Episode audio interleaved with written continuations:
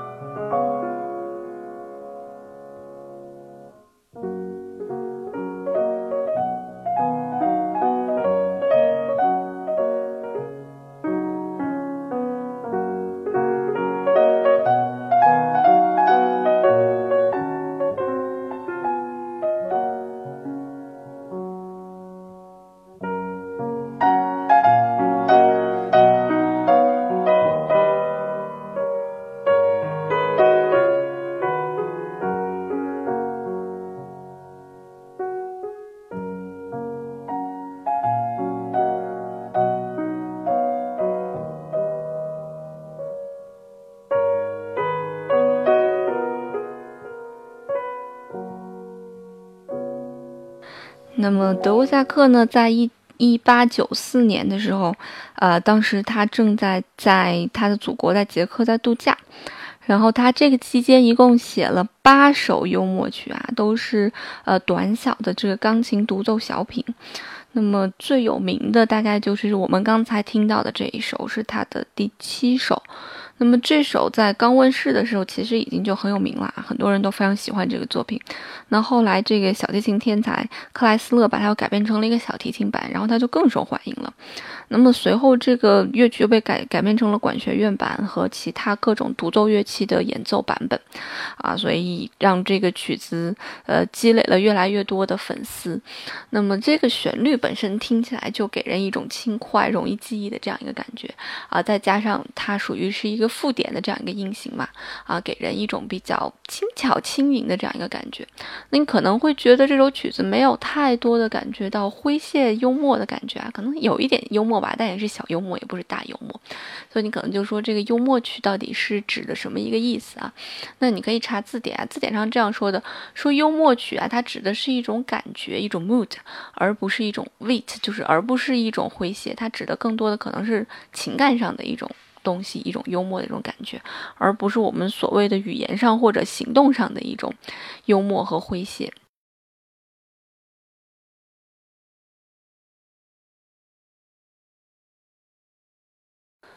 那下面跟大家介绍的这个小品呢，是一首中国的作品，叫做《水草舞》，它是由吴祖强和杜明星在一九五九年创作的芭蕾舞剧《虞美人》虞美人当中的一个选段。那么这首作品一般来讲啊，这首作品原先是一首管弦乐作品，然后后来被改成了钢琴作品。改成钢琴作品之后，它就被收录于钢琴考级大概六级这样一个水平，老教材的六级。然后这首作品就是整个这个舞剧啊，还被改编了一首作品，叫做《珊瑚舞》。那么这首作品大概收录在钢琴考级的八级这样一个水平，就是说要比这个水草舞稍微难一点。呃，这两首作品相比起来，我个人可能更喜欢的是水草舞，因为我觉得水草舞写出来更形象一些，旋律也非常的好听。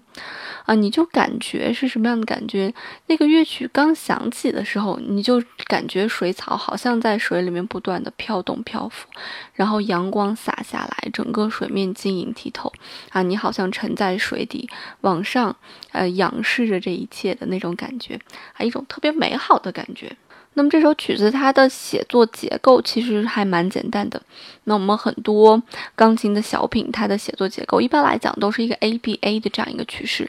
就是先有一段主题，然后对其进行一段的发展，那么随后再把主题再现呐。啊，有一个非常有名的作品，贺绿汀先生写的《牧童短笛》啊，也是这样一个曲式结构。所以很多比较简单的一些小品，大多数都是这样一个结构啊。很多中国作品、钢琴作品都是这样一个结构。嗯，这首作品，我个人觉得它还有一个非常突出的一个特点，就是它的调式和调性。呃，什么意思呢？大家可能。从专业的角度上去理解它，就是他选择的一个调选择的非常的明亮，让你感觉整个的乐曲是非常透亮的，包括它之后的一些转调啊，也造成了很浓厚的色彩变化，恰到好处，非常迎合这个作品。那么从一个纯欣赏的角度来讲，我们抛开它的转调不说啊，就是在你听的过程当中，首先你觉得它是惟妙惟肖的。那么其次，在它的不断进行转调过程当中，你会发现它的色彩是不断变化的，有暗有明亮，而且恰到好处，你就会感觉到它是一个栩栩如生的画面，就是在江河湖海中的那种飘移摇曳、栩栩如生那样一种画面，啊，所以这个作曲技法和人的感觉结合在一起了嘛，啊，这样的一种创作，嗯，是一个非常高明的一种创作了。啊，虽然这首作品比较的短小，但它绝对是一个精良之作。那我们现在就一起来听一听这首非常好听的水草舞。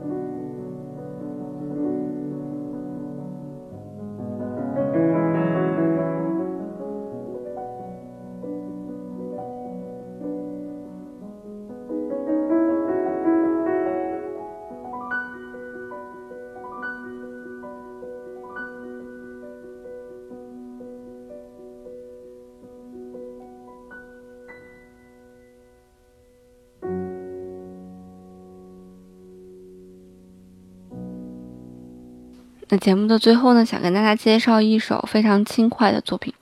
这个作品的名字叫做《土耳其进行曲》。非常抱歉，不是莫扎特的那首《土耳其进行曲》。